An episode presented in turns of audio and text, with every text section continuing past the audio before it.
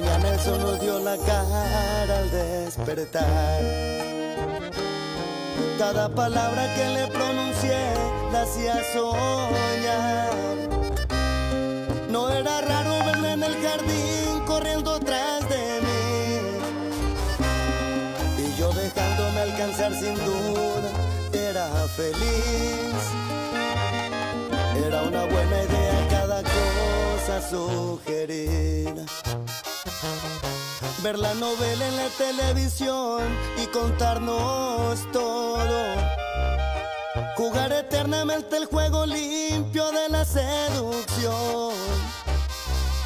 Y las peleas terminarlas siempre en el sillón.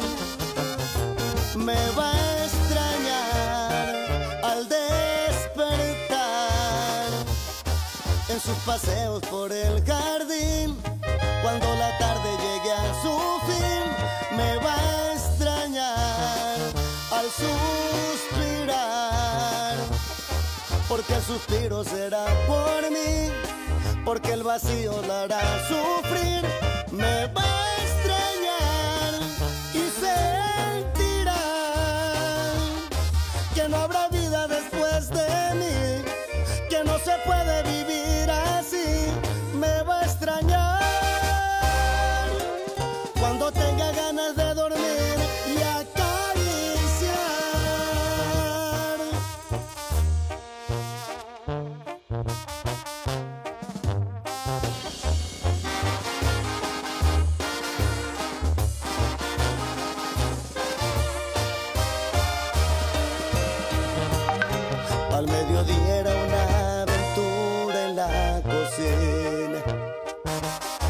Se divertía con mis ocurrencias y reía.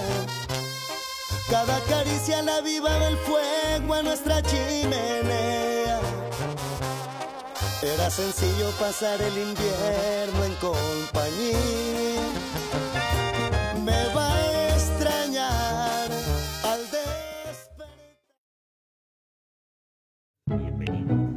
Esto es Sin Guión. Disfrútalo, es tuyo.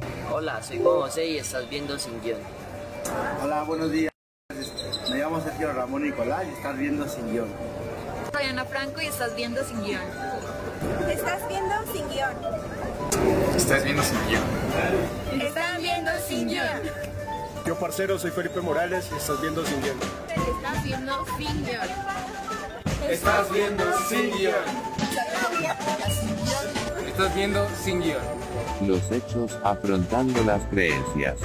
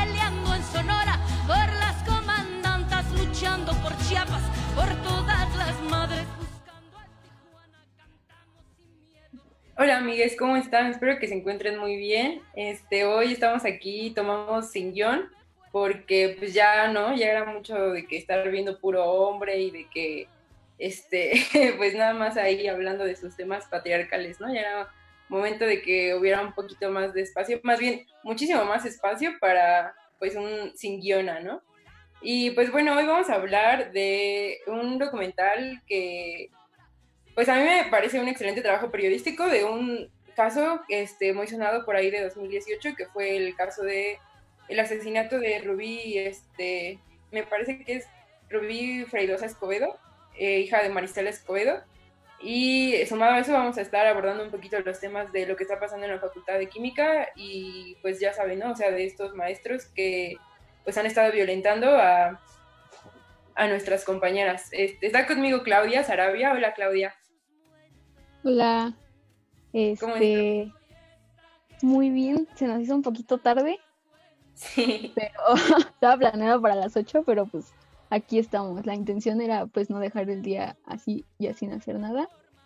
Eh, igual si les había, no, no les alcanzamos a comentar en una publicación, pero en los comentarios si tienen pues alguna experiencia al respecto de lo que menciona Pau con los maestros, nos la pueden ir dejando o si gustan que sea anónima, pues mandarla por mensajes a la página y ya la leemos aquí. Y en unos momentos más van a estar con nosotros este, Melanie García. Sí, se, sí es García, me parece, ¿no? Ruiz. Ruiz, ah, perdón, perdón. A mí me han cambiado el apellido, se siente bien feo. Melanie Ruiz, perdón. Y Giovanna Dorantes, igual nos, va, bueno, nos van a estar acompañando para pues platicar un poquito más de esto, ¿no? Para tener un poquito más de diversidad de opiniones. Este, pues, ¿qué te parece si empezamos hablando más o menos de qué va el documental? Para que igual, pues, poner un poco en contexto a los que nos están viendo, a los y a las que nos están viendo. Este, pues me parece que el documental abarca,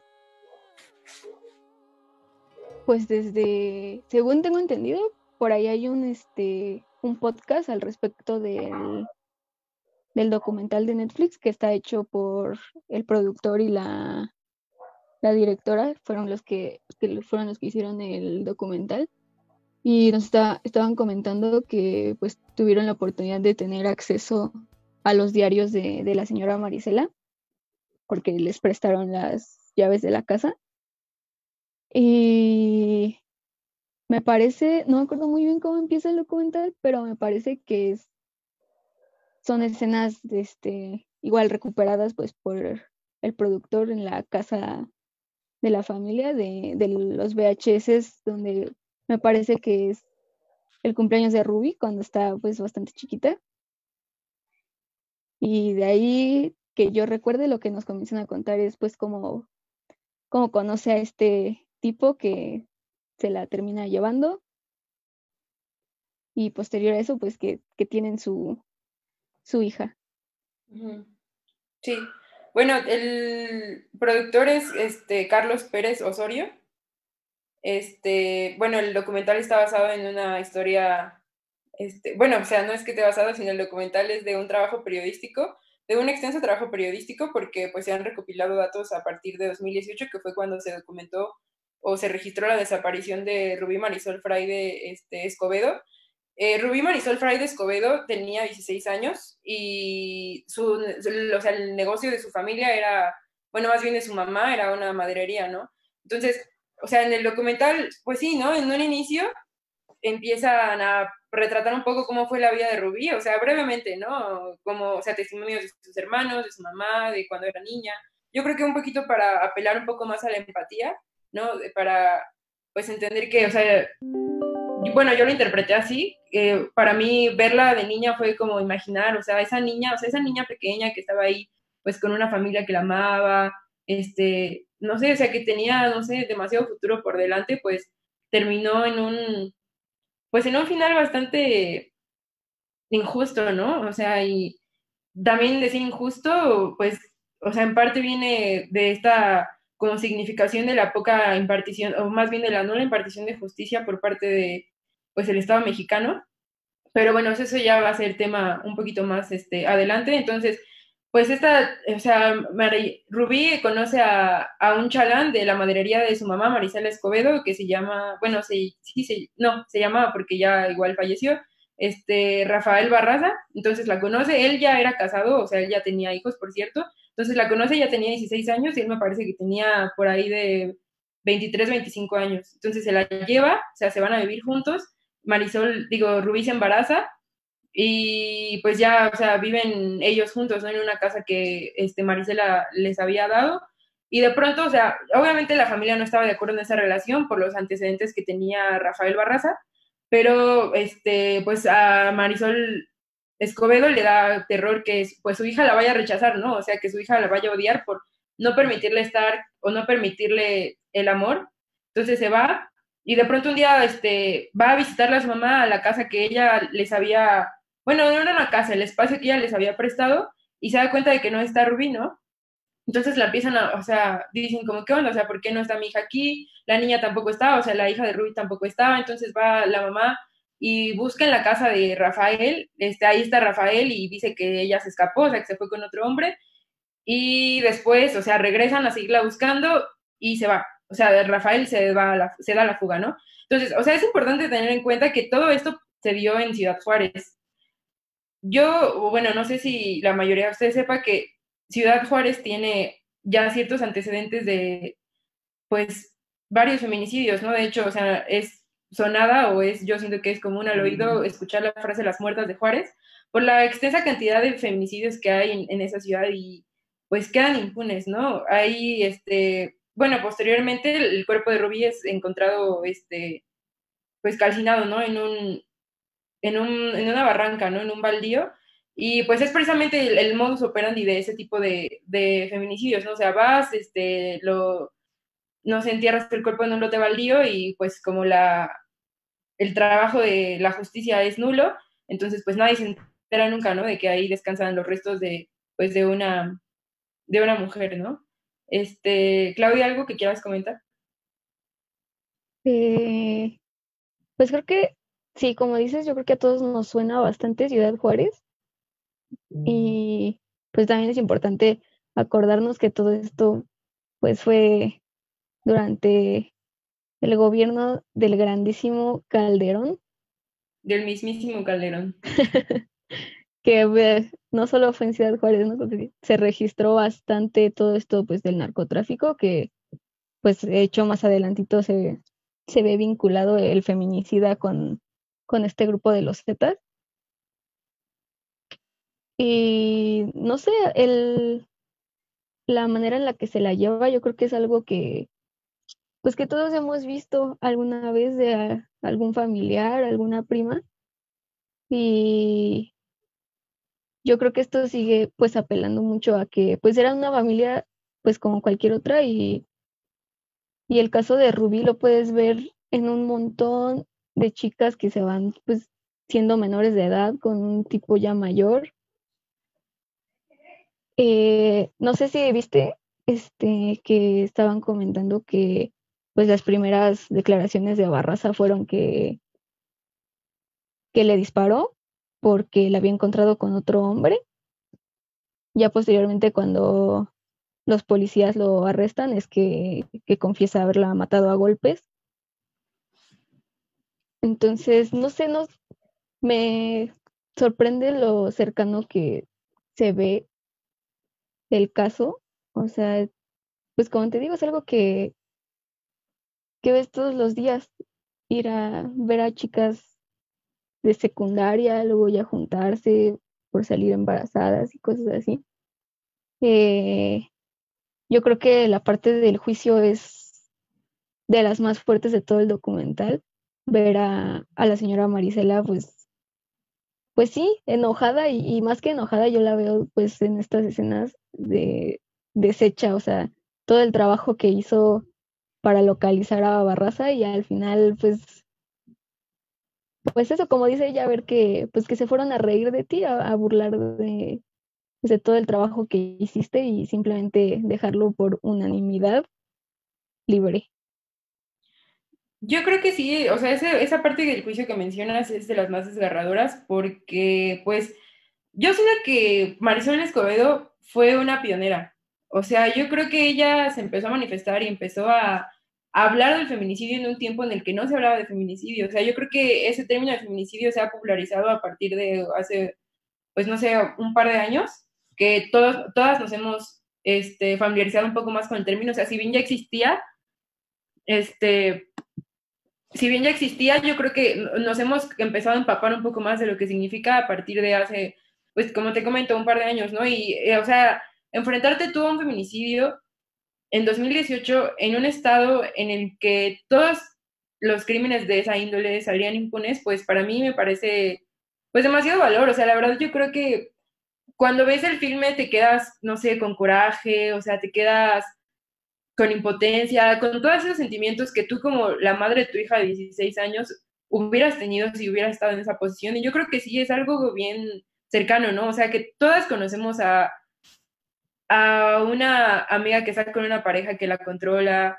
que la maltrata, que empieza, o sea, yo siento que hay que ser bien atentos a esos pequeños indicios de que no te deja salir con amigos o no te deja ver a tu familia o ese tipo, o sea, para empezar, no, una pareja no tendría por qué prohibirte ver o hacer cierto tipo de cosas y yo creo que, o sea, a veces no nos cabe, porque yo creo que todas hemos pasado por algo así y yo creo que muchas veces no nos cabe en la cabeza las, la magnitud de las consecuencias que podrían suceder si seguimos ahí, ¿sabes? O sea, porque llega una parte en el que cuando están en el juicio, porque enjuician, o sea, por cierto, como les mencionaba, Rafael Barraza se da a la fuga y como pues les digo, la, el trabajo de las autoridades es bastante incompetente, pues ahí empieza a buscarlo, ¿no? Empieza a buscarlo por...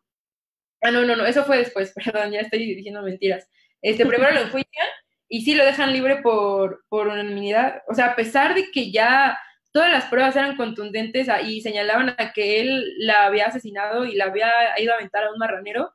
Y cuando lo dejan, antes, justamente antes de que lo dejen libre, Marisela le da unas palabras a Rafael Barraza y le dice que, que lo, o sea, que ella sabe que él no se arrepiente. O sea, que ella pensaba que igual, o sea, sí la había matado y todo, pero que al menos la iba a dejar en un lugar en el que él pudiera ir a llorarle, pero que entonces ella comprendía que él no iba a ir a llorarle porque nunca le importó y porque él nunca se iba a arrepentir de haberla matado porque nunca se preocupó por ella, porque nunca sintió algo sincero por ella. Y yo creo que es bien importante poner atención a ese tipo de cosas porque, o sea, hay sí, una patología, yo siento, o sea, yo siento que hay cierta patología en, en algunos, este, en algunos agresores que les impide sentir culpa, ¿no? Entonces ellos cometen el crimen, pero no, o sea, no, no sienten la culpa, o sea, no, para ellos, ellos no tienen la culpa de las acciones que realizaron, entonces nunca se van a arrepentir, ¿no? Y entonces ahí es cuando te tienes que dar cuenta tú de que, o sea, si alguien, por ejemplo,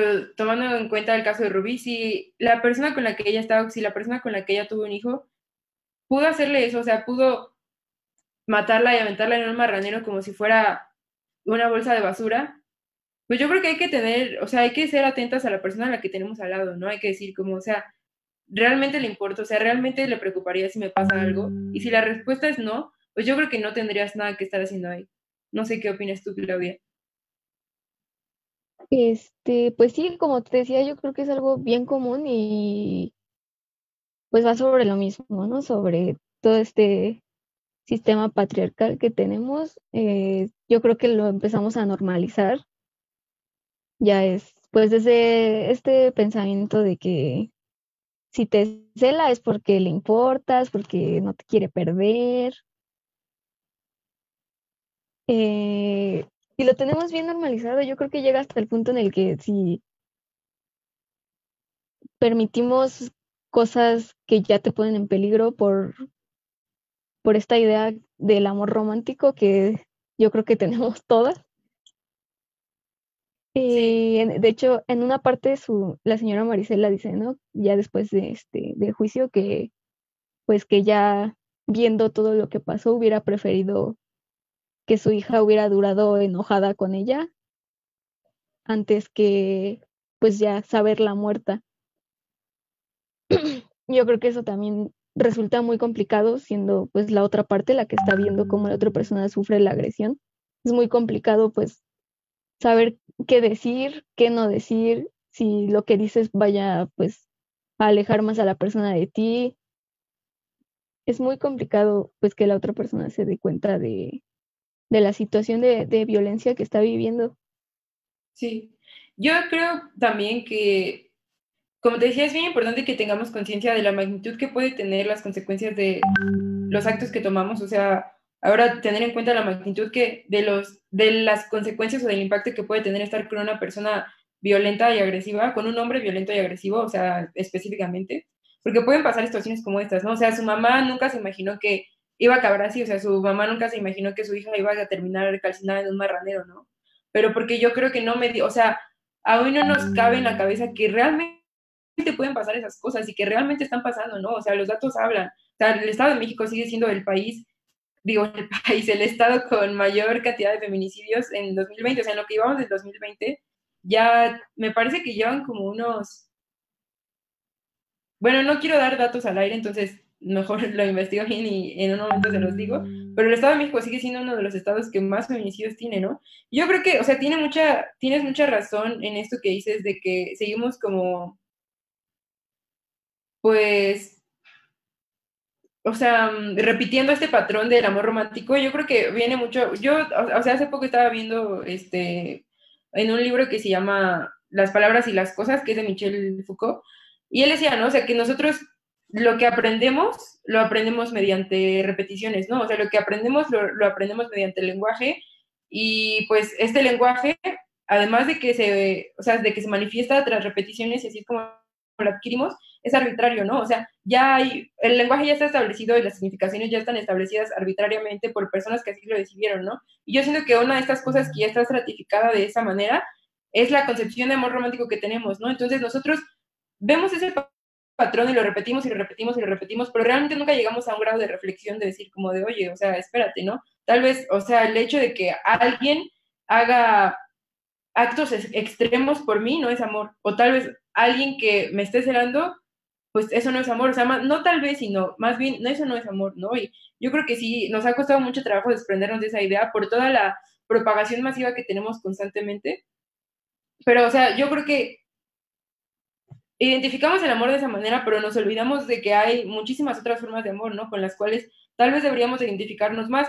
Por ejemplo, a mí el caso de Marisela Escobedo, si bien no en su totalidad, yo creo que todo lo que hizo Marisela Escobedo para que su hija tuviera justicia, para mí ese es un acto de amor. O sea, para mí eh, lo que movió a Marisela fue el amor, ¿no? Que movía, obviamente, coraje, este, impotencia, tristeza, todo lo que conlleva, ¿no? Pero de primera instancia tuvo que haber un acto de amor, ¿no? Para para indignarte de esa manera, para sentir lo que Maribel estaba, Maribel estaba sintiendo, para Marisela, perdón, para sentir, o sea, esa desgarradura en el alma, tienes que, que tener amor primero, ¿sabes? Y yo creo que de eso nos olvidamos.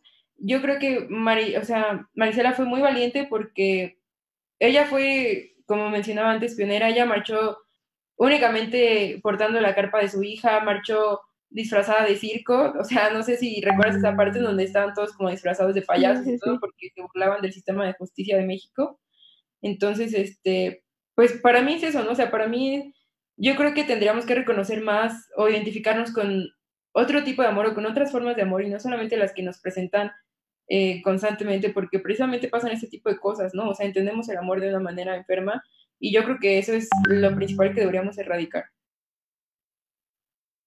Es que yo creo que es bien complicado, eh, siquiera el considerar otras, pues, otras formas de, del amor, que pues sí, como bien mencionas, pues está este, pues está la- el amor de una amistad, de los padres, pero realmente yo creo que se nos bombardea tanto con eh, la importancia de tener una pareja que pues la verdad es que cuando estás en una relación llega a haber este miedo de, pues, de que la misma termine, porque pues parece ser que es lo más importante, el, el tener ahí al lado, pues, un hombre, como, como si eso te diera más, más valor, más importancia.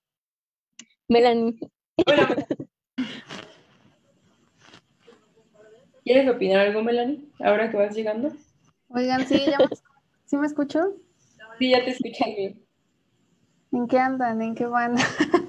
Pues Una disculpa por la hora. Sí, no te preocupes. Estábamos hablando del documental de Marisela Escobedo y estábamos hablando precisamente, no sé si tú ya tuviste oportunidad de verlo. Sí. Estábamos hablando precisamente de que a veces por esta concepción de amor romántico que tenemos, creemos, o sea, tendemos a normalizar ciertas cosas dentro de una relación que, bueno, o sea, en este caso estamos hablando específicamente de conductas este, agresivas por parte de, pues, el género masculino, ¿no?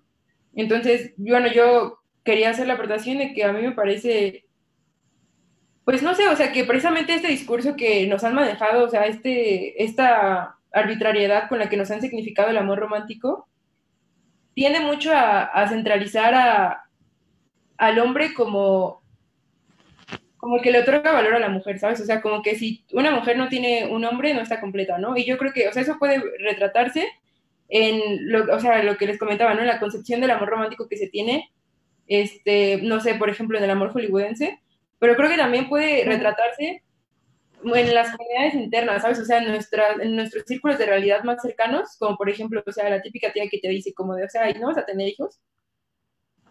O sea, como si de pronto tener hijos, tener un esposo fuera lo que te hace una mujer válida, ¿no? O dicen como, ah, es que le va muy bien su trabajo, pero pues nunca se casó.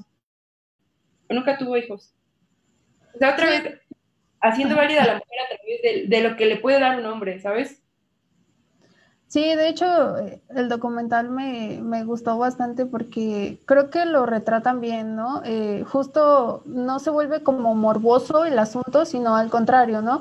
Puedes darte cuenta de cómo eh, eh, la institucionalización también de la propia violencia pues va eh, cansando a la familia, ¿no? O sea, es como cánsense para que ya no busquen más ni justicia, ni que este este compa se quede preso, ni mucho menos, ¿no? Pero no contaban con que pues la mamá iba y, y, tenía los recursos además, ¿no? Porque también estamos hablando ahí como de un cierto privilegio que tenía ella al tener pues eh, dinero y poder hacer las cosas que hizo, ¿no? Porque evidentemente pues si hubiera sido el caso de, no sé, alguien con menos recursos, pues tal vez no hubiera pasado y hubiera sido tan impactante como lo fue su caso, ¿no? Entonces, este, a mí me parece que está llevado bastante bien, es muy triste. De hecho, la escena eh, en la que apenas eh, creo que estaban hablando un poco hace rato de eso, ¿no? La escena donde justamente él lo absuelven y ella llora, al menos yo vi que es una escena con, la que nadie pudo, ¿no? O sea, le ponían pausa o cosas así. Yo en esa escena lloré, o sea, de verdad que es impactante ver justo que ella, su último discurso antes de que lo absolvan es que está confiando en la justicia y que espera que le hagan justicia y no pasa, ¿no? Y entonces, híjole, su llanto de, de Marisela es así como, o sea, puedes sentir la empatía y el dolor tan intenso que, híjole, sí, es como no sé, es, es, es, un sentimiento muy, muy fuerte, creo que en ese momento, esa escena sobre todo, creo que me parece que es el parteaguas de decir, ven cómo las cosas en serio están muy, muy mal, porque ese caso tiene 10 años, ¿no? O sea, hace 10 años, y bueno, el de Rubí es de 2008 y el de ella es de 2010, ¿no? O sea, 10 años y estamos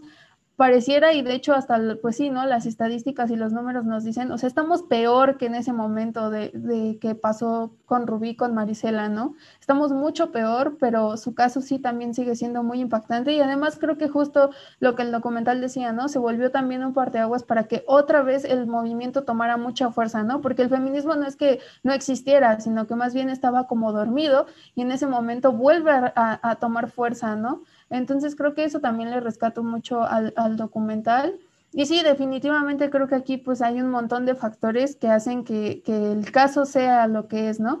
El lugar donde empezó, que de hecho pues en ese momento nosotros éramos más, sí, ¿no? Pequeñas, entre primaria y secundaria íbamos cuando escuchábamos sobre las muertas de Juárez, ¿no? Pero pues ni siquiera nos pasaba por la cabeza qué, qué estaba sucediendo. Pero este caso es justo de allá, ¿no? Y luego aparte, este, Perdón, eh, ¿quieres seguir diciendo? ¿Mande? ¿Quieres seguir diciendo? Ah, sí, este, eso, ¿no? Que aparte, eh, eh, o sea, que todo lo que involucra a Ciudad Juárez y todo esto, ¿no? Eh, o sea, el que ella se casara tan chica, se fuera a vivir con este compa, son factores que son relevantes, ¿no? Pero sí, definitivamente efectivamente creo que esto tiene que ver muchísimo con, con, todo esto del amor romántico, con cómo vemos las relaciones, justamente cómo eh, la mujer es cosificada, porque sí, definitivamente, ¿no? O sea, el, eh, el, delito de feminicidio, ¿no? Este, o sea, el que él haya ido a votar es, es simplemente decir esto es una cosa, ¿no? O sea, y creo que algo que también me llamaba mucho la atención y que ya no hundaron en ello en el documental es que eh, al principio el hermano dice que justamente él llegó diciendo que tenía una hija y una esposa a la que tenía que mantener, que sí le daban un trabajo, ¿no? Y ya no se ahonda más en ello y después de que mata a Rubí, eh, tiene a otra esposa y a otros hijos, ¿no? Entonces creo que también eso es muy importante eh, en este sentido de, de, él, ¿no? O sea, e, es un patrón que ya llevaba como repitiendo y pues digo, creo que aquí también ya no nos hacen como mucho énfasis, pero eso también es algo importante, ¿no? En toda esta construcción de amor romántico y, de, y del sentido de pareja heterosexual, ¿no? Sí, yo estoy totalmente de acuerdo. Y yo sí sabía, o sea, yo cuando era pequeña sí había llegado a escuchar de las muertas de Juárez, pero precisamente algo bien curioso era que yo cuando era niña pensaba que eran prostitutas, o sea, pensaba que las muertas de Juárez eran prostitutas a las que mataban. Y yo creo que esta idea también se popularizó bastante porque, o sea, otra vez de deslegitimar este, los feminicidios, ¿no? O sea, ah, sí es que la mataron, pero pues es que era prostituta, ¿no? O sea, yo ahí observo dos factores. El primero es que otra, o sea, constantemente se trata como de justificar el hecho de que terminen con la vida de una mujer, ¿no? Y segundo, o sea, pues todo este tema de, la prostitución es como de, o sea, era prostituta, pero pues, o sea, en realidad la prostitución nace también de la cosificación de la mujer, ¿sabes? O sea, es una, un trabajo que se ha significado a través, o sea, otra vez a través de, perdón, valga la redundancia, o sea, del hombre, ¿no? A través del placer del hombre.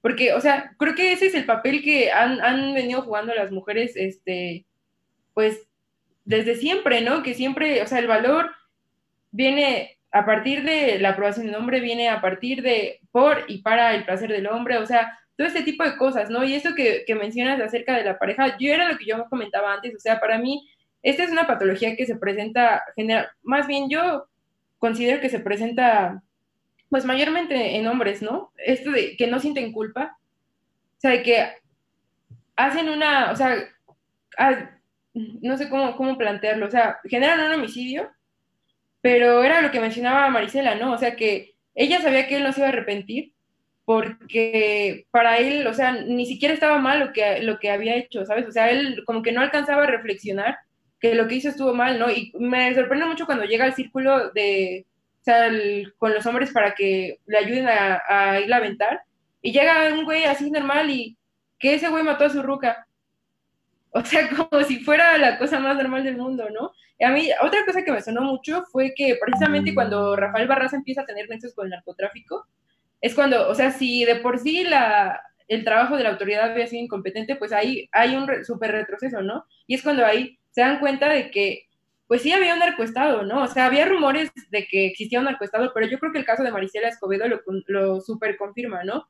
Porque a partir de ahí es cuando Marisela empieza a verse más presionada. Yo creo que justamente lo mencionan en el documental, que cuando ella hace la declaración de que ahora Rafael Barraza pertenece a un grupo de crimen organizado, es cuando dicen, ¿sabes qué? O sea, ya la tenemos que callar o la tenemos que callar porque esto ya no nos está conviviendo nadie, ¿no? Y eso fue un crimen de Estado porque tanto el gobernador de Chihuahua de ese entonces, que por cierto, o sea, si no han tenido la oportunidad de ver el documental o si no saben nada por el caso, Marisela Escobedo fue asesinada justamente afuera de las puertas del Palacio este, del Estado de Chihuahua. Y pues estaba este personaje César Duarte, ¿no? Que pues obviamente yo recuerdo en el documental que cuando según él inició su campaña, bueno, inició más bien su, su pues jefatura en el Estado, llegó como muy firme, ¿no? decir, no, o sea, pero ya va a haber cero, pues cero tolerancia, ¿no? Ahora sí vamos a ir con todo, contra el crimen. Y de repente llega este caso de Rafael Barraza que está coludido con el narcotráfico y le dicen a Marisela, ¿sabes qué? Pues es que ya no, o sea, le empiezan a poner muchas trabas, ¿sabes? Y a mí me parece muy curioso que justamente cuando, era lo que decía, cuando ella hace la declaración de que Rafael Barraza está en un, en un grupo de crimen organizado, van y la matan, o sea, van y la callan, porque ya no había manera, o sea, el Estado ya no podía seguirse comprometiendo a que se vieran afectados los intereses en su vinculación con el narcotráfico. Sí, claro, ahí... Es que de hecho lo dice, ¿no? En el documental. O sea, su hijo de, de Marisela dice que, que cuando supieron que estaba con este grupo de crimen fue pues ya sentir el peligro ahora sí, o sea, ya no era solo no tener justicia, sino saber que este grupo pues está protegido por el gobierno y, y, que no solo no puedes hacer nada, sino que también ya pues corres peligro tú. Ya era poner mucho en riesgo y, y sí, o sea, de hecho, pues, también este, de las últimas grabaciones que salen en el documental sobre Marisela, pues es ella diciendo, ¿no? Si me van a matar, pues que sea aquí frente al Palacio de Gobierno, para que, pues justamente como dices, Pau, para que se evidenciara que que la justicia, como, también dice Marisela, solo era para los altos mandos de ahí. Sí, pues que es un privilegio, ¿no? O sea, ella quiere evidenciar que hasta la justicia es un privilegio porque al final también eh, me parece que es el hermano de la fiscal, ¿no? Al que secuestran y lo encuentran súper rápido y ella dice, o sea, porque a este sí y a este compa no, ¿no? Al, a Rafael, su pareja de Rubí, ¿no? Este, y además sí, igual, o sea, cuando hacen el operativo en Zacatecas y todo, o sea, básicamente le dicen que pues como él está con el narco, o sea, ya no pueden hacer nada, ¿no? O sea, también ya no lo pueden apresar porque es meterse en problemas justo con este grupo criminal, ¿no? Entonces, pero yo creo que aquí, e, en, esa, en toda esa parte, o sea, lo, lo que más destacó es justo eso, ¿no? O sea, eh, lo que Marcela Lagarde hace en ese momento, que es eh, acuñar el término de feminicidio porque justamente dice, o sea, nosotros tenemos un grave problema que es la corrupción, ¿no? Y en todo el caso de Marisela, pues nosotros lo podemos notar sin ningún problema, ¿no? O sea, cómo es cómo son las instituciones, cómo están corrompidas las instituciones, ¿no? O sea, cómo todo es dinero, eh, cómo todo es tiempo, cómo todo es este si no va con mis intereses, entonces eh, no, porque justamente, ¿no? El chiste era callarla porque en ese momento César Duarte iba a ser el nuevo eh, gobernador, entonces él lo que quería era que su campaña fuera como lo más limpia posible y justo cuando tenía también el problema, o, cuando venían arrastrando más bien justo este problema de las muertas de Juárez, ¿no?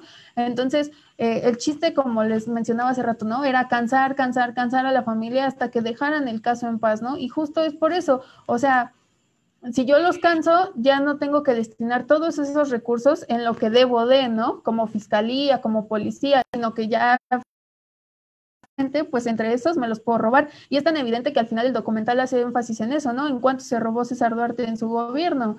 Entonces, justo aquí tenemos ese enorme problema de la corrupción, ¿no? Con los, con los feminicidios y con todo, ¿no? Básicamente, pero aquí lo que nos atañe son los feminicidios y justo ahí creo que íbamos a hablar también de, del otro documental, ¿no? Del caso Watts y creo que ahí algo que me pareció muy importante es esto, ¿no? O sea, cómo son tratados eh, un caso y el otro en dos países distintos, ¿no? Y que por ello ellos utilizan el femicidio y nosotros tenemos el feminicidio, ¿no? Porque es de verdad que el tratamiento de los casos es increíble. Y eso que allá también hay cifra negra y eso que allá también hay eh, casos que no se resuelven y cosas así, pero sí me parece increíble. Eh, el tratamiento de ambos casos, ¿no? O sea, de verdad que lo que pasó, lo que pasa con Maricela Escobedo es, y lo que pasa a diario en este país con 11 eh, eh, muertas desaparecidas o sea,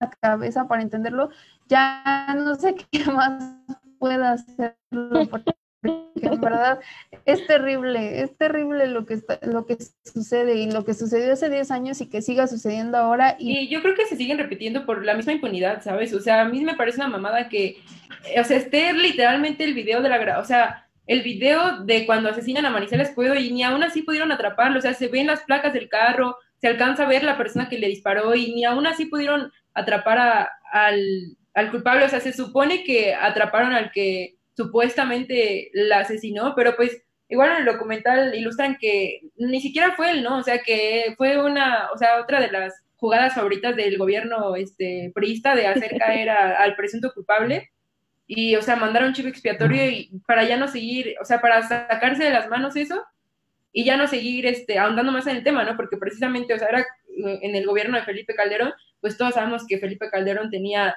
este, nexos con el narcotráfico, entonces, pues a mí me parece muy triste, ¿sabes? O sea, me parece muy triste cómo, pues se supone que quien debería protegerte, este, tiene otros intereses que no van de acuerdo a, a tu concepción de justicia, ¿no? que no van de acuerdo a, pues no a tu concepción de justicia, sino a, a lo que debería de, de prestar atención, ¿sabes? O sea, yo hace poco estaba viendo justamente un libro que habla de cómo los, de cómo la corrupción igual ataña a los derechos humanos.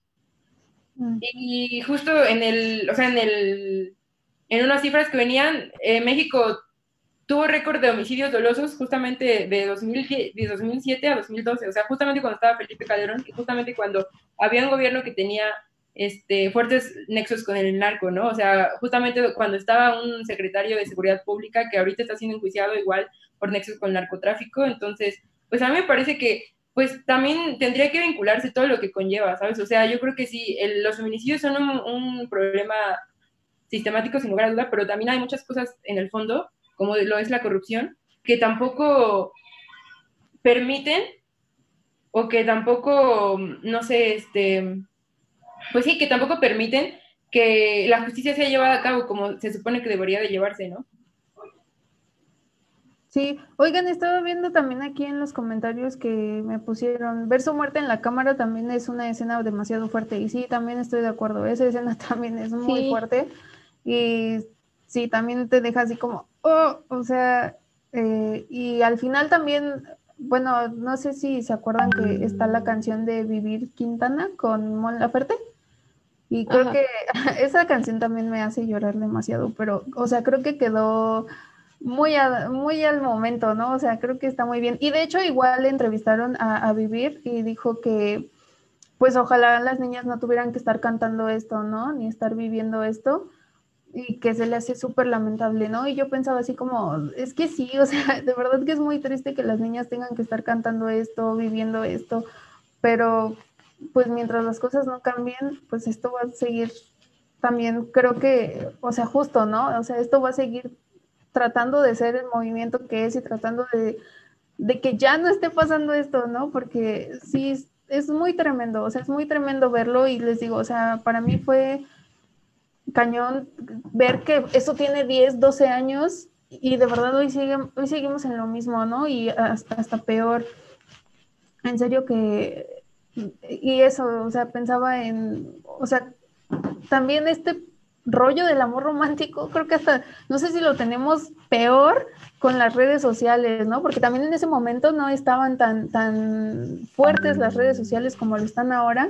Y, justo pensaba en eso, ¿no? Como también mucho en los tópicos de, ay, la tóxica y cosas así que al final también tienen que ver con esto, ¿sabes? O sea, también tiene que ver con, con el que a fuerza quieres como que tener pareja, como que a fuerza se te pida y se te inculque que la tengas, ¿no? Que tengas pareja, que tengas hijos. O sea, a mí me llamaba mucho la atención eh, la edad que tiene Rubí para ya es tener una hija, pero es algo que es común, o sea, es algo que es muy común, ¿no? Entonces, este, digo, no, no lo sé, también creo que en ese sentido como que echarle la culpa siempre a la mujer de que es que tú eres la que debería escoger mejor, pues no, porque justo lo que les decía, ¿no? El otro caso, el otro documental, que es este, una familia de Estados Unidos, pasa lo mismo, ¿no? O sea, él pareciera un tipo normal, aquí también parecía un tipo medianamente normal, y resulta que los dos son feminicidas, o sea, entonces creo que, pues en ese sentido, eh, o sea, el problema radica en esa socialización que tenemos ambos, sí, pero digo, al final es, creo que es más fuerte en ese sentido de pareja heterosexual mm. con ellos, ¿no? Sí, también a mí, o sea, yo de hecho cuando acabó el documental, bueno, no cuando terminó, sino cuando la matan, sí lo pausé un momento porque como que me costaba trabajo concebir que ya no estaba. O sea, como que la vi tanto tiempo y la vi manifestándose de tantas maneras y, o sea, para mí se volvió como un símbolo tan importante que cuando vi que la mataron, no, o sea, no sé, como que mi cabeza no procesaba que ya no está, o sea, que ya no está viva. La verdad sí me, o sea, lo paré y me quedé como unos 10 minutos tratando de procesarlo porque, o sea, la verdad fue algo, pues, muy fuerte, me dejó como muy, muy toca, la verdad, lo que mencionas de que inició la transmisión, porque yo creo que todas hemos tenido, o sea, todas hemos estado en una relación así, todas conocemos a alguien que ha estado o está en una relación así, y yo creo que muchas veces no medimos la, la, de las consecuencias que podrían conllevar estar con una persona en un feminicidio, que pueden derivar en que pues la próxima que estés en un marranero seas tú. Entonces yo creo que sí es bien importante, o sea, hacer hincapié en, o sea, si tú sientes que algo no está bien, si tú sientes que estás sufriendo violencia por parte de alguien, pues no estar ahí porque o sea, de verdad, creo que es muy, muy importante que hagamos conscientes de que, de verdad, o sea, puede pasar, es posible, es bastante, de hecho, muy posible que pueda terminar de esa manera. ¿Sabes? Y yo creo que era lo que decía su mamá, o sea, yo de haber sabido, o sea, hubiera preferido mil veces que me odiara a que ahorita ya no la tenga. Más bien ya no la tengo, ¿no? O sea, yo hubiera preferido mil veces a que ya no me hablara, o sea, que se le pasara el coraje, no sé, en un mes, que se hubiera hizo, o sea, que se fue con ese güey y que ahora ya no está. Es que yo creo que también es difícil, o sea, con el otro documental yo lo vi como inmediatamente después del de Marisela y no sé, yo creo que ya ni siquiera nos salva el estar atenta a, a foquitos rojos, o sea, el otro me dio mucho miedo en el sentido de que pues el vato parecía, uff, el, hombre perfecto. Eh, ante ella y ante pues sus papás, eh, todos sus amigos, todas las personas que lo rodeaban, era pues eh, el papá perfecto, el esposo perfecto.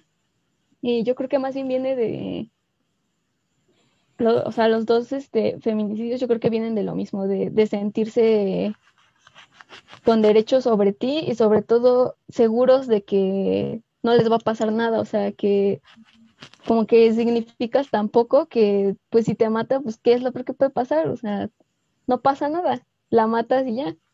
Eh, entonces, no sé, o sea, sí, evidentemente hay que estar como muy atentas a, a las actitudes violentas y a la mínima, pues irte, pero aparte de que es muy difícil, pues a veces darte cuenta de esas cosas, también parece que ni siquiera eso te salva, sino ya la impunidad también les juega a favor a ellos.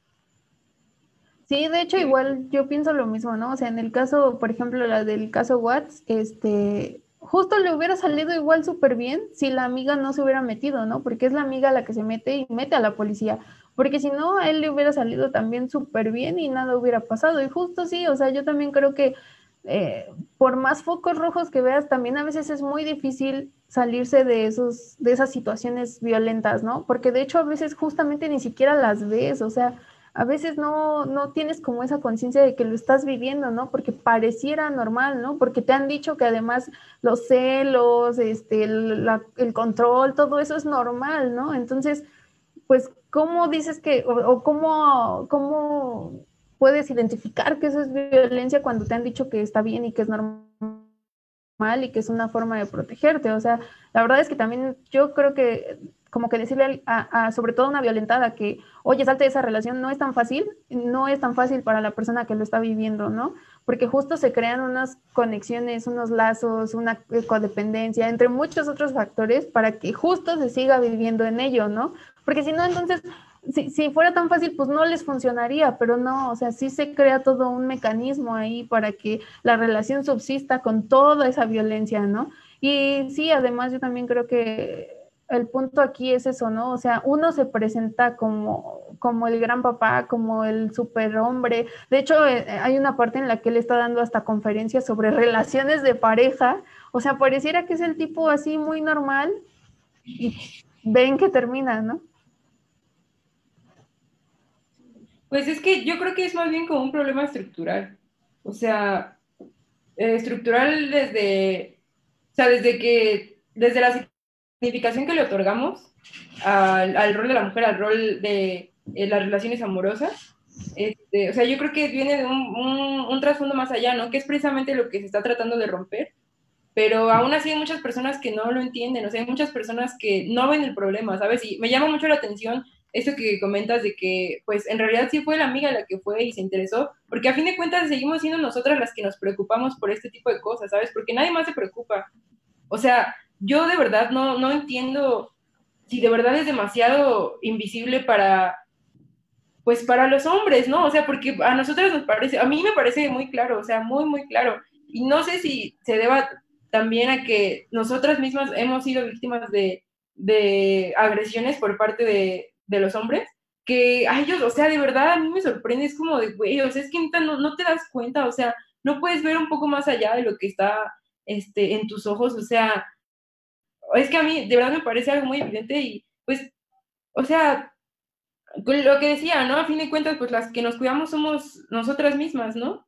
Y pues a fin de cuentas la que, las que hemos tratado de, de estar, este, pues, no sé, haciendo un poquito de reflexión más acerca de la estructura en la que estamos viviendo, este, pues somos nosotras mismas, ¿no? Esto, igual, no sé si quieran comentar algo más del debate o podemos pasar ya también a, a lo que vamos a platicar de, dijo, del debate del documental, a lo que vamos a platicar sobre el caso de la Facultad de Química, porque yo creo que también ese es otro problema este, que viene ya desde la estructura, ¿sabes? O sea, que viene ya desde la estructuración de, de el gabinete de la misma universidad, ¿sabes? Que se empeña en seguir protegiendo a, a pues violentadores, ¿no? Agresores, este, agresores, este, masculinos.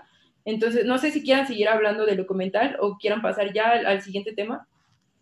Pues igual y si este nos quieren dejar ahí como algún qué les pareció el documental o algo así en los comentarios, también estaría padre. Este, qué les pareció, qué les dejó, no sé, cualquier cosa, ¿no? Déjenlo en los comentarios. Y sí, justamente este, yo también creo que todo esto eh, que estamos viendo, los documentales, lo que vivimos a diario, las noticias de todos los días, ¿no? Este, pues sí, obviamente digo, si nosotros conocemos y sabemos, ¿no? Y teorizamos que el patriarcado es un gran sistema, pues obviamente todo, todo lo toca, ¿no? Todo lo permea. Y entre eso, pues efectivamente no solamente es la familia, la pareja, o sea, también hay un gran problema en las instituciones. Y sí, yo creo que justo como lo vimos, ¿no? E-, en la, en la institución que imparte justicia hay un enorme problema de corrupción y justo por eso no lo hacen además de, de obviamente, todo, toda esta carga de que se le da a la mujer y al hombre, y porque la justicia para la mujer siempre es a través de estarla revictimizando. Acá yo creo que también tenemos un enorme problema, por ejemplo, en las universidades y pues evidentemente en, en una gran institución tan, tan pesada como es la UNAM, pues sí está teniendo todavía más, pues sí, más, más problemas, ¿no? Más evidentes, yo creo, porque también mucho tiempo yo creo que no fuimos conscientes de ello hasta ahora y por eso ya lo estamos como visibilizando muy cañón, ¿no? De ya no aguantar a maestros desde sus chistecitos hasta cosas peores, ¿no? Yo creo que sí se dan cuenta.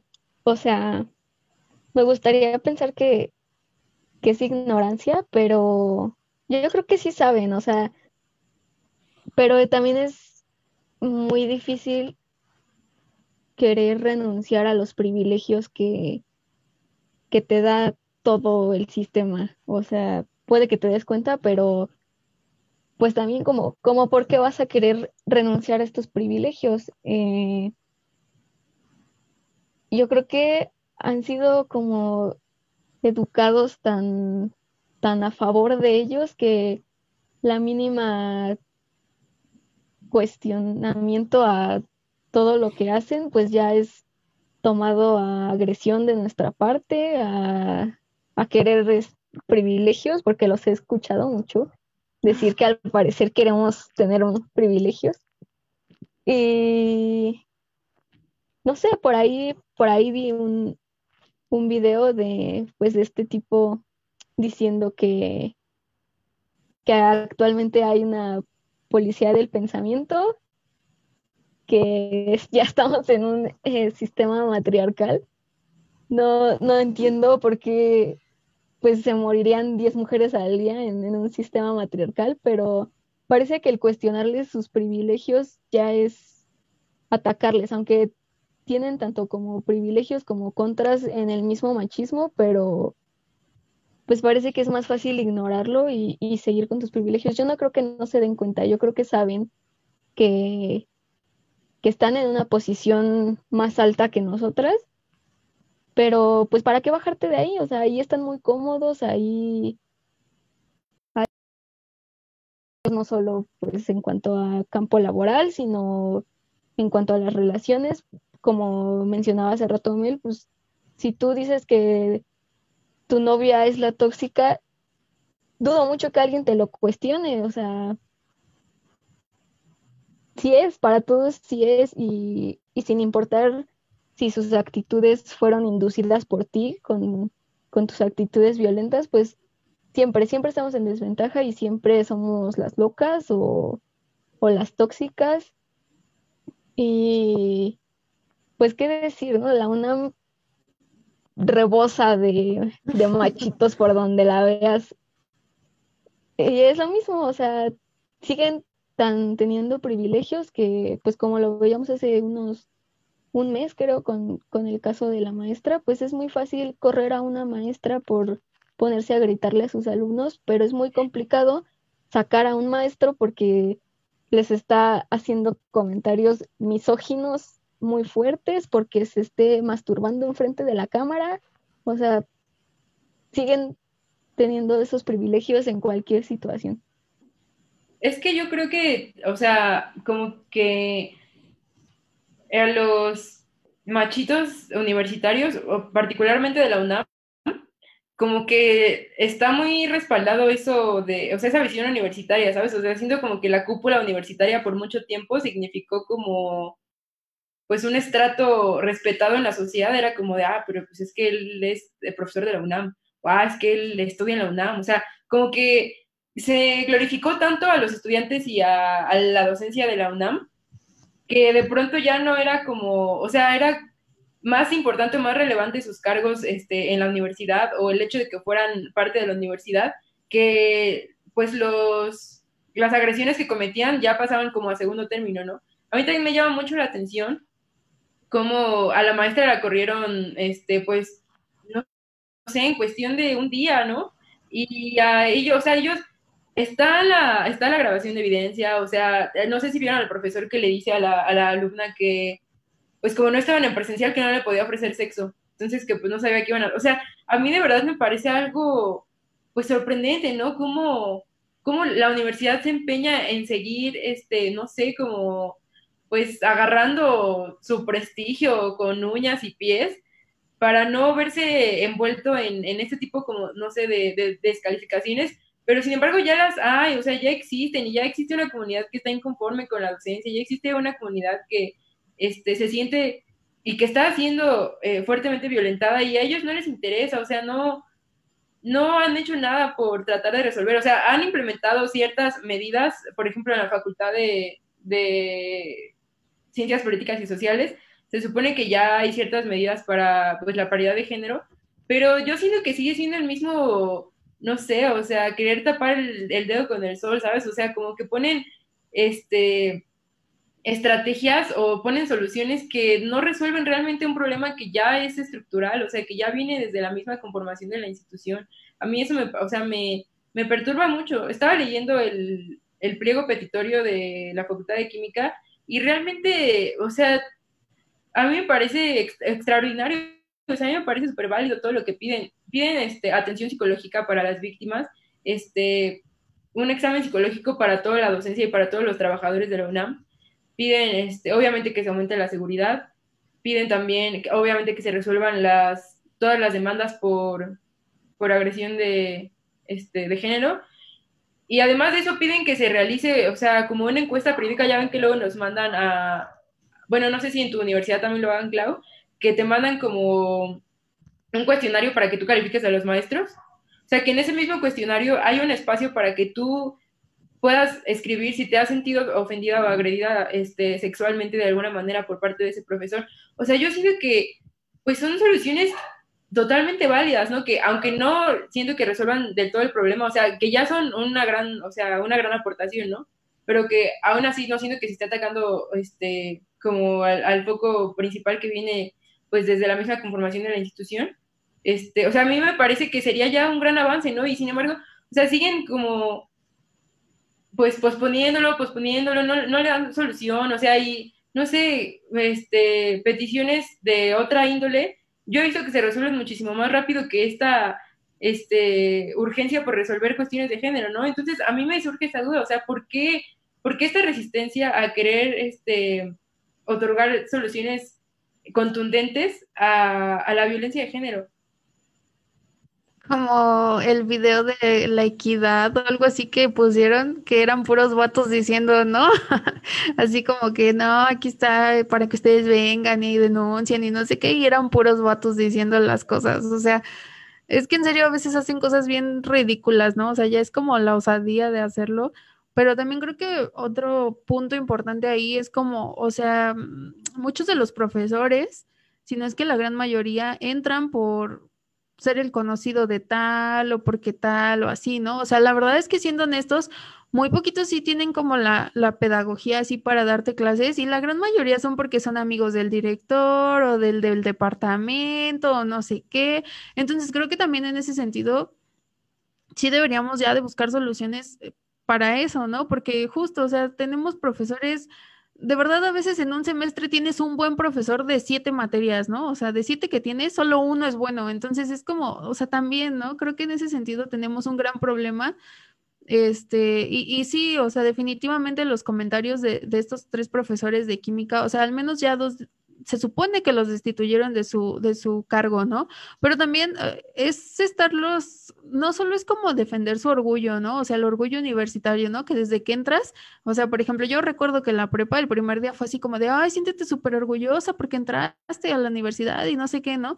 Y ya ahora ves tantos problemas que dices, no manches, o sea, cuál orgullo, ¿no? La neta, porque hay, hay demasiadas cosas, ¿no? Y, creo que también justo entra aquí también un, un, rollo de corrupción que está muy cañón también en ese sentido, que sabemos que existe, ¿no? Pero justo también toca este, a este punto de, pues, todo lo que vivimos nosotras ahí, ¿no? Eh, como alumnas, porque justo recuerdo en estos momentos que eh, cuando yo iba en la prepa hubo un caso de una chica que, eh, bueno, terminaron haciéndole burla de que la beso sin leche o con leche, algo así, ¿no? Porque el chiste es que el, el, profesor, pues eso como que le pidió para pasarla de la materia, ¿no? Y justo recuerdo que en la prepa, o sea, todos se lo agarraron a chiste, pero a ella, ¿no? O sea, nadie tocó al profesor. Y de hecho, ni siquiera los administrativos, la directora, ni siquiera los alumnos, o sea, no, todos se reían justo de ella cuando pues, o sea, el señor era eh, eh, el, el, asunto ahí, ¿no? Y no, todos se, se, volcaron en reírse de ella, en hacer chistes de ella y cosas así, ¿no? Y, y justo igual después, o sea, como que ya después te vas dando cuenta de, sí, de todas las cosas que los profesores hacen, ¿no? Hasta las más mínimas, porque yo recuerdo también que en quinto semestre tenía un maestro que era de esos que si bien no te hacían como comentarios así muy no sé, como muy sexuales y era como muy ofensivo en sus chistes, ¿no? Y de hecho hasta siempre nos decía al principio, este, ah, voy a hacer un chiste como muy misógino, así que no se ofendan. O sea, ¿cómo no me voy a ofender si ¿sabes? Estoy ahí, te estoy escuchando. Entonces, desde ahí empieza el problema y no lo entendía, ¿no? De hecho, creo que más o menos lo entendió hasta que hace como dos años salió en el tendedero, ¿no? Y como que sí le bajó bastante, porque pues sí le dio, supongo que miedo que pasara a más. Y justo solo era chistes, ¿no? Pero obviamente sabemos que hay profesores que llegan a muchísimos grados más altos de acosarte y de decirte y de hacer, ¿no? Y es que yo siento que también a veces como que, o sea, yo tenía un profesor cuando recién entré a la facultad que siempre me estaba viendo. O sea, yo estaba así, o sea, dictaba algo así, siempre me estaba viendo. Y yo decía como de, güey, o sea, seré yo, o sea, seré yo la pinche loca, o, o sea, no sé, seré yo como la que me estoy imaginando. O sea, siempre piensas que eres tú, siempre te, o sea, a pesar de que es evidente que él tiene la culpa, aún así tú te sientes mal por algo que él está haciendo. O sea, yo de verdad me sentía pues súper mal, o sea, era así como de, güey, o sea, es que si le digo a alguien me van a decir como de, ay, sí, güey, te sientes un chingo. Cuando en realidad pues no era que me o sea, a mí era una situación que me ponía muy incómoda, o sea, la clase a mí, pues me gustaba bastante, se me gustaba lo que veíamos en la materia, pero eh, para mí ya era hasta conflictivo entrar a la clase, porque, o sea, de verdad era una incomodidad muy, muy grande. Y, o sea, estás en ese papel en donde no sabes qué hacer, o sea, porque no puedes decir nada, porque te van a decir como, ah, pues, ¿qué tiene que te vea, güey? O sea, ¿qué quieres que hagamos? Pero, o sea, yo siento que es parte como de esta normalización que, que hemos hecho, este, de, pues, como que hemos hecho muy normal sentirnos incómodas y no hacer nada al respecto, o sea, es como de, pues bueno, o sea, me ve, pero pues ¿qué hago? O sea, si digo nada, nadie me va a hacer caso, nadie me va a creer, o sea, entonces ahí, pues, ¿qué te queda por hacer a ti, sabes? O sea, en una universidad que sigue protegiendo a, a ese tipo de, de docentes que, pues fuera de que realmente impartan educación de calidad, este, están violentando tu, tu integridad como, como, mujer, pues era lo que yo les comentaba, ¿no? O sea, yo creo que es un, un, problema más estructural y, pues no sé, yo a veces, al menos yo me siento hasta un tanto desmotivada al pensar que, pues en ese tipo de casos no hay, no hay mucho que yo pueda hacer, ¿sabes?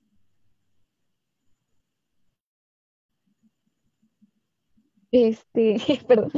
Este, Híjole, es que yo creo que se maneja de una manera bien rara, o sea, como dice Mel, el decir no se vayan a ofender, pues es automáticamente ponerte a ti en el lugar de, de precisamente esto que usan tanto como de ofenderte por todo, cuando pues precisamente es un comentario que sabe que te va a ofender porque sabe que está mal y de todas formas lo hacen. Y, y como mencionas este, lo que nos comentabas, Pau, pues es eso, ¿no? Seguir sintiendo que que el, ser acosado por alguien es como, uff, como un, premio, como, como si fuera un logro el que te, vieran de esa manera. Este, hace creo que una semana tuvimos ahí una discusión en una de nuestras clases con, este, con los compañeros, creo que son como seis hombres en la clase, algo así pero hablábamos precisamente pues de, de, lo que implica como mujer el hacer trabajo antropológico. Y pues quisiera decir graciosamente, pero estúpidamente uno de, de los chicos nos comenta que pues que el sentirte este, excluida de ciertos espacios o de ciertos rituales porque no son para mujeres, o el hecho de que las únicas entrevistas que tú puedas conseguir para tu trabajo antropológico sea con mujeres, porque es espacio, es lo que te toca, que era, que era lo bonito, el, el ver estas otras este, culturas y que si no te dejaban participar o, hablar incluso con los hombres, pues que tenía que ser pues algo bonito, algo de, admirar de otra cultura. Yo creo que es algo que, vivimos siempre, ni siquiera es como encontrar lo extraño en otra cultura, es algo que, nos toca vivir siempre. Y, a mí me perturba mucho el, ver que, que, les, que les gusta, que, que disfrutan de esto privilegio que incluso pues les va a otorgar la misma carrera. O sea, a lo mejor puedo hacer algo en el futuro, pero la verdad es que me va a tocar fregarme así, a, aguantarme a los espacios que, que sí sean para mí, a, hablar con las mujeres que están tejiendo o, o, en la cocina y lo demás pues probablemente lo tenga que leer en, en trabajos de, de hombres. Es Yo que creo que el... ¿Cómo? Casi todos los del plan de estudio son hombres. O sea, casi todos los, los, bueno, más bien todos los autores que al menos yo he visto en, en- en lo que llevo de la carrera son hombres. O sea, no he visto ni a una sola, ni a una sola autora.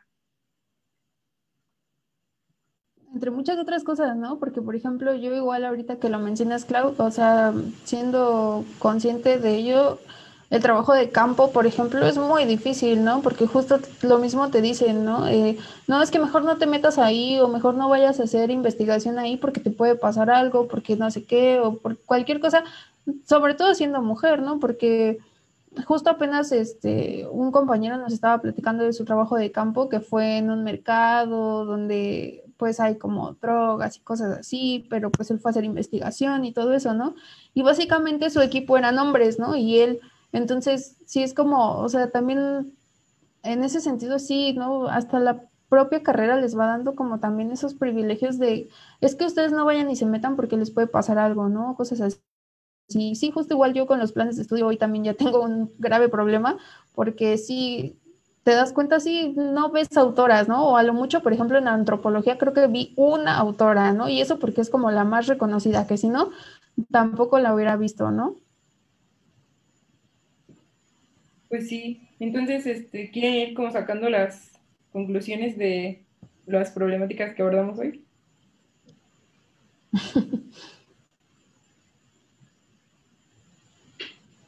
O sea, yo consideraría que, pues, o sea, una de las conclusiones a las que llegamos es que, pues, la corrupción también es una, una parte fundamental, ¿no? Que ha propiciado que este, estos crímenes eh, en contra de las mujeres sigan impunes, tanto en la universidad como en el país. Sí, claro, y justo el, también, como decía Clau, ¿no? Los privilegios eh, de los cuales no se quieren bajar y no se van a bajar, este, lo corrompidas que están las instituciones, mm, la robadera de presupuestos, porque digo, a, la UNAM también le roban mucho, ¿no? Pero el caso de Marisela, pues sí es muy evidente cómo se roban los recursos y no los emplean en lo que debería ser, ¿no? Este, pues otra vez y nuevamente que el sistema los protege tanto que matar a alguien, irla a aventar, no es ningún problema y contárselo a tus amigos mucho menos, ¿no? Y que tus amigos te ayuden menos, ¿no? Porque nada va a pasar. Entonces, creo que eso también está muy cañón y también creo que mm, pues a los que nos estén viendo recomendarles que si no lo han visto vean los dos documentales. Están en Netflix y son pues bastante buenos. O sea creo que la recopilación de información la documentación está muy bien hecha. Eh, duran hora y media más o menos entonces están pues bien de tiempo y creo que sí es vale mucho la pena verlos no vale mucho la pena identificar cómo se tratan ambos casos en dos diferentes países y vale mucho la pena identificar todas las fallas que hay en este sistema y que de verdad creen conciencia de que esto está muy cañón y no puede seguir así, ¿no? O sea, de verdad todo el movimiento feminista tiene una razón de ser y de seguir ahí y creo que esto nos abre mucho la pauta si no nos gusta como leer o cosas así para entenderlo a través pues de las imágenes y de toda la recopilación de la información, ¿no?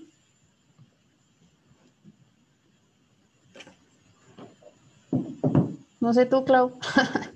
Este, sí, pues si tienen oportunidad de, de ver ambos documentales estaría muy bien. Yo creo que uno de los primeros shock que te da cuando terminas de ver el de Marisela y, ves el otro es pues precisamente eso, la, la eficacia con la que se trata el caso desde el inicio. Este, ni siquiera hay que, eh, o sea, sí, su amiga pues fue la que empezó pues toda la investigación, pero pues no parece haber costado más que creo que dos horas el entrar a la casa y empezar a realizar la investigación. Acá nos comentaban que Marisela tuvo que estar peleando meses para que le dieran, para que la dieran como desaparecida y pudieran empezar a buscarla. Este, no sé, es muy triste ver pues esa diferencia. No, no hay ni siquiera comparación. O sea, eso se resolvió eh, en un cortísimo tiempo, se fue llevado a juicio y aquí a pesar de haber sido llevado a juicio, pues se le dejó en libertad. Eh, yo creo que vale mucho la pena ver el, el, el del caso Watts. Eh, no sé, yo creo que te, te quita, o por lo menos te hace cuestionarte estas ideas del amor romántico, de qué tanto en serio necesitas una pareja, un, un hombre más específicamente para, pues para estar como completa. Y no sé, a mí me dejó sinceramente con mucho mm, hastio hacia el hecho de pensar en una vida en pareja. Mm, así que sí, funciona para eso, para no tener ganas. Sí, es que además, ¿no? Creo que en los dos casos algo súper importante es que no solo eh, como el amor romántico y de pareja, o sea, lo vemos ahí bien retratado, sino que también ellos, o sea, cómo las encuentran, ¿no? En un estado, y, ambas lo dicen, o sea, bueno, al menos en el caso de Watts ella lo dice y en el de Rubí también lo vemos, ¿no? O sea, ellas se encuentran en un estado muy cañón de vulnerabilidad y es por ello que también como que ellos pueden entrar todavía más a ser pues sus parejas, a, como que a hacerlas sentir que todo está bien y cosas así, ¿no? O sea, creo que eso también es algo muy importante, justo en que las relaciones de por sí se vuelvan como demasiado violentas, ¿no? Que siempre te agarran como en un estado muy vulnerable, o sea, en un momento muy vulnerable de tu vida y por eso todavía llegas a, caer más, ¿no? En, en esa relación. Yo siento que como que hasta lo disfrutan, ¿sabes? O sea, como que disfrutan verte abajo, o sea, como que disfrutan de verdad sentirte vulnerable a ti y ellos como que significar ese timón al que tú te estás aferrando, o sea, como que les gusta sentir que pues tú eres, o sea, que como que literalmente te estás aferrando a ellos, ¿sabes? Y que ellos pueden, pues no sé, hacer lo que lo que quieran y tú vas a estar ahí aferrada, ¿no? Porque en ese momento pues estás vulnerable. La verdad a mí pues también me, me choqueó bastante eso y también, este, pues otra cosa que, igual estaba pensando era precisamente lo que tú comentabas de que Marisela pues tenía la, la, opción de, bueno, no la opción, sino que tenía la posibilidad de financiar la búsqueda que realizó. Otra cosa que yo, este, había escuchado es que también parte de, eh, o sea, el, financiamiento que tuvo era de, no sé si ustedes sabían que había, bueno, supongo que sí, ya han escuchado porque ha salido las noticias, que había un fideicomiso que protegía a las víctimas de en contra de los derechos humanos, que por cierto ya no está, ¿no? Entonces, pues también es como pensar en que, güey, o sea, si de por sí cuando está el, fideicomiso que protegía a, víctimas de violencia de derechos humanos y a periodistas, pues todo lo que pasaba, ¿no? Ahora imagínense, o sea, ¿qué más nos espera ahora que ya no está? O sea, creo que también, pues, como les decía, ¿no? cambiado. ¿Cómo?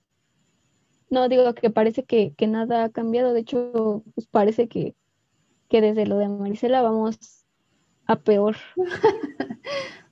Sí, yo también considero que neta estamos peor que hace 10 años. O sea, en, muchos sentidos, ¿no? O sea, las estadísticas lo dicen, los números están ahí, todo, o sea, de verdad, yo el por ejemplo, cuando vi el documental, en serio es que sentía tan lejanos los casos de Juárez, o sea, decía, ah, pues es en Juárez, quién sabe dónde está eso, ¿no? O sea, sí, de verdad, y hoy, o sea, hoy sentir que, que te digan tus amigas que a dos cuadras de su casa desapareció una chica, que al lado de su casa ya no está, que sabías que en el metro en un tiempo te podían haber raptado, o sea, ya sentirlo tan cercano, creo que sí, o sea, es evidente, ¿no? Es evidente que no vamos para mejor, sino al contrario, ¿no? Las cosas están empeorando un montón y ahora recorte de fondos y ahora eh, no sé, justo cuando el caso de Marisela también ella, eh, bueno, la fiscal decía, ¿no? Que apenas estaba implementando el sistema penal acusatorio, ¿no?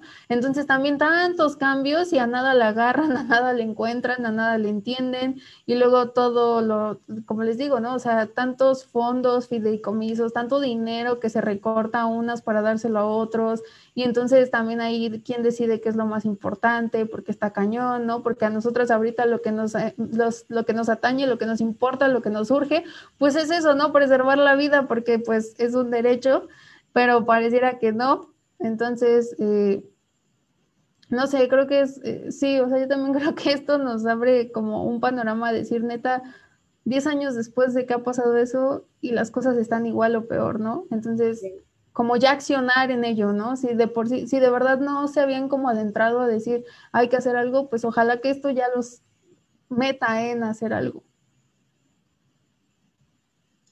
Sí, ojalá que sí. Yo siento que Marisela fue una pionera porque yo siento que esto, o sea, estos casos han existido siempre, pero por personas como Marisela fue que todas empezamos a, voltear el, reflector hacia, hacia estas particularidades que hoy este, pues conocemos como feminicidios, ¿no? Entonces yo creo que el papel de Marisela sí fue bien importante y yo cuando acabé de ver el documental, de verdad, me dije a mí misma como de, ay Marisela, de verdad, perdónanos por haber llegado tan tarde, porque pues yo creo que ahora, al menos, este, pues con todo el auge que ha tenido este, el feminismo este, los últimos años, me hubiera, me gusta pensar que hubiera sido diferente, la verdad, o sea, sí me sentí choqueada, me sentí molesta, me sentí impotente, me sentí de muchas formas, ¿no? Y pues, o sea, sobre todo esta, pues como, no sé, como vergüenza con Marisela por, no sé, haber llegado tan tarde. O sea, Marisela no merecía el final que tuvo.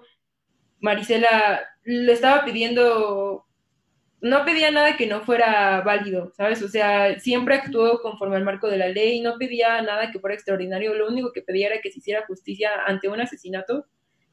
Y pues nada, ¿no? Yo la verdad sí, es, está difícil de digerir, yo sí me tardé un tiempo, me quedé con una sensación extraña, pero yo creo que sí vale la pena verlo para que, pues, yo he visto varios posts que dicen eso, ¿no? O sea, que, pues, si no entendías que no hay otra forma de, de manifestarse, o sea, no hay otra forma de hacer las cosas, ojalá y viendo el documental de Maricela Escuedo, ojalá viendo lo desgarrada que estaba esa madre, ojalá viendo la impotencia que tenía esa madre ante la incompetencia de la justicia en México, ojalá así puedan ver que no hay otra manera, o sea, que la manera en la que estamos haciendo las cosas es la única, porque si no, nadie va a hacer nada.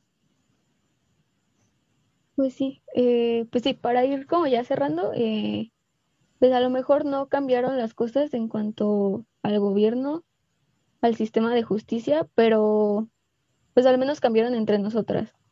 Al menos empezamos a dejar de vernos como competencia, empezamos a apoyarnos entre nosotras y yo creo que es un pasote, de, a diferencia de cómo estábamos hace 10 años. Es un gran paso el, empezar a hacer estas comunidades entre nosotras, estos grupos de apoyo. Y, y ya no solo el apoyo para víctimas, sino el apoyo para prevenir a estas víctimas también, pues ha sido un paso bien importante, por lo menos aquí en México, que tomó bastante, pero pues eso, si no se ha logrado aún el cambio en el gobierno, pues al menos lo estamos haciendo entre nosotras. Sí, claro, yo también estoy de acuerdo con eso. de, hace 10 años para acá, creo que sí, al menos eso ha podido cambiar y qué bueno, ¿no? Y que siga, o sea, también creo que eso es muy importante, ¿no? Que siga, que siga evolucionando para bien, que sigamos haciendo redes de mujeres, apoyándonos y y ojalá que también sigan haciendo este tipo de contenidos, la verdad, porque creo que sí es como muy, muy valioso e importante, ¿no? De comentar las cosas que han sucedido, que, que suceden, para que también a lo mejor de esa manera se puede concientizar un poco más, ¿no? Creo que también eso es bastante válido. Sí, pues mediante la información es como se construye nuestro panorama de la sociedad, ¿no? Yo considero que sí también es importante pues seguir difundiendo, ¿no? Ese tipo de cosas. O sea, por más doloroso que sea entrar a tu Facebook y ver 10 desaparecidas al día, yo creo que es algo, pues que no se puede dejar de hacer, ¿no? Sí, o sea, mientras prevalezca, pues también nosotros tenemos que tomar acción, ¿no? Sobre ello. Sí, pues buenas reflexiones, la verdad me gustó bastante el programa, que sí me alivió, o sea, siento que el, no sé, el documental de Marisela es como una bomba, o sea, te lo tienes que, o sea, te lo comes, pero tienes que sacarlo, ¿sabes? O sea, como que tienes que comentarlo con alguien, porque yo al menos ahorita ya me siento como un poquito más, ah, o sea, sí necesitaba como, pues, la opinión o hablar de, no sé, de todas las emociones que me hizo sentir este con alguien, porque si no, yo creo que sí explotaba, o sea, me gustó bastante el programa y pues espero que, pues que se repita, ¿no? Que sigamos difundiendo como ese tipo de contenido que habla más como de, feminismo, o sea, no, no solamente lo que vemos en las noticias, sino pues estos eh, trabajillos que se ven por ahí como documentales o pues hasta canciones de pronto, ¿no? Estaría, estaría interesante. Sí, es que yo creo que como, o sea, es algo que estamos viviendo desde el segundo uno, empatizas con ello y, o sea, sí, es inherente a uno no llorar con todo lo que ves, de verdad, o sea, de principio a fin, pero también, o sea, no solo como toda esa nostalgia, toda esa impotencia, toda esa rabia que sientes, yo creo que también, por ejemplo, al final cuando pasan las imágenes del 8M, o sea, dentro de tanta tristeza hay algo bonito que es justo, ¿no? Ver a tantas mujeres reunidas, juntas, saber eso, ¿no? Que estamos haciendo nuevas amistades, que estamos haciendo nuevas redes con las mujeres, que ya entendimos muchas cosas a través de todos estos años y estamos haciendo también lo que podemos, ¿no? Para, para mejorar la situación dentro de tanta, pues de tanta mierda, ¿no? Entonces creo que también eso es algo que rescato de, de ahí. Y sí, véanlos, si pueden, los dos documentales están ahí, véanlos. Y pues ya. ¿Quieres agregar algo, Clau? No, no, no, ya. Todo lo que tenía que decir. Ya hay que robarnos el programa más seguido, ¿no? Y que seguir haciendo este tipo de contenido. Entonces, este, pues que estén muy bien, espero que les haya gustado y pues espero que nos sigan sintonizando, amigas, para más contenido posterior. Bye, que tengan bonita noche. las Adiós. tres. Igual. Hasta luego.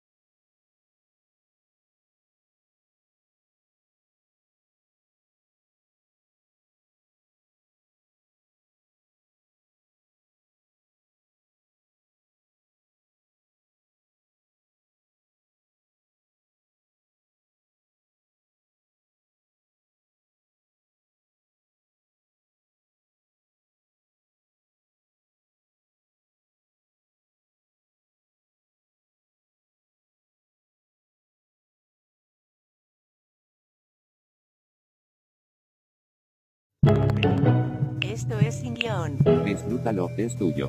Hola, soy Juan José y estás viendo Sin Guión. Hola, buenos días. Me llamo Sergio Ramón Nicolás y estás viendo Sin Guión. Soy Ana Franco y estás viendo Sin Guión.